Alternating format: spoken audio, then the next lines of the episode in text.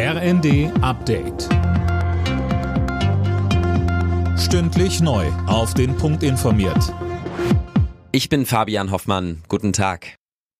Ungarn hat eingelenkt. Die Ukraine bekommt insgesamt 50 Milliarden Euro Wirtschaftshilfen von der EU. Darauf haben sich die Mitgliedsländer nach Angaben von Ratspräsident Michel bei einem Sondergipfel in Brüssel geeinigt. Mehr von Jana Klonikowski. Ungarns rechtspopulistischer Regierungschef Orban hatte eine Auszahlung der Gelder im Dezember noch blockiert. Nach einem Treffen in kleiner Runde heute, unter anderem mit Kanzler Scholz, jetzt also die Zustimmung.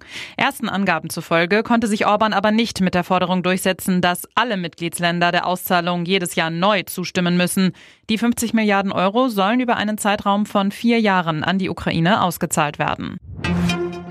Keine Woche ohne Streik. Heute sind die Flughäfen dran. An insgesamt elf Airports hat das Sicherheitspersonal die Arbeit niedergelegt. Laut Flughafenverband fallen dadurch mindestens 1100 Flüge aus. Morgen geht's gleich weiter. Dann ist der Nahverkehr betroffen. Verdi-Chef Frank Wernicke sagte im ersten. Über 20 Prozent aller Plätze von Busfahrerinnen und Busfahrern, U-Bahn-Fahrern sind unbesetzt. Es finden sich keine Menschen, die dorthin wollen weil es extrem unattraktive Arbeitszeiten sind, äh, manchmal Auseinandersetzungen mit Kundinnen äh, und Kunden, viel zu kurze Ruhezeiten. Deshalb geht es darum, die Attraktivität zu steigern. Die Menschen in Deutschland trinken immer weniger Bier. Laut Statistischem Bundesamt ist der Absatz im vergangenen Jahr um viereinhalb Prozent gesunken. Einzelheiten von Anne Brauer. Das sind fast 400 Millionen Liter bzw. knapp 50 Millionen Kästen Bier weniger. Der Deutsche Brauerbund spricht von einem rabenschwarzen Jahr für die deutsche Brauwirtschaft. Und es handelt sich dabei um einen langfristigen Trend. Seit 1993 ist der Bierabsatz um 25 Prozent zurückgegangen.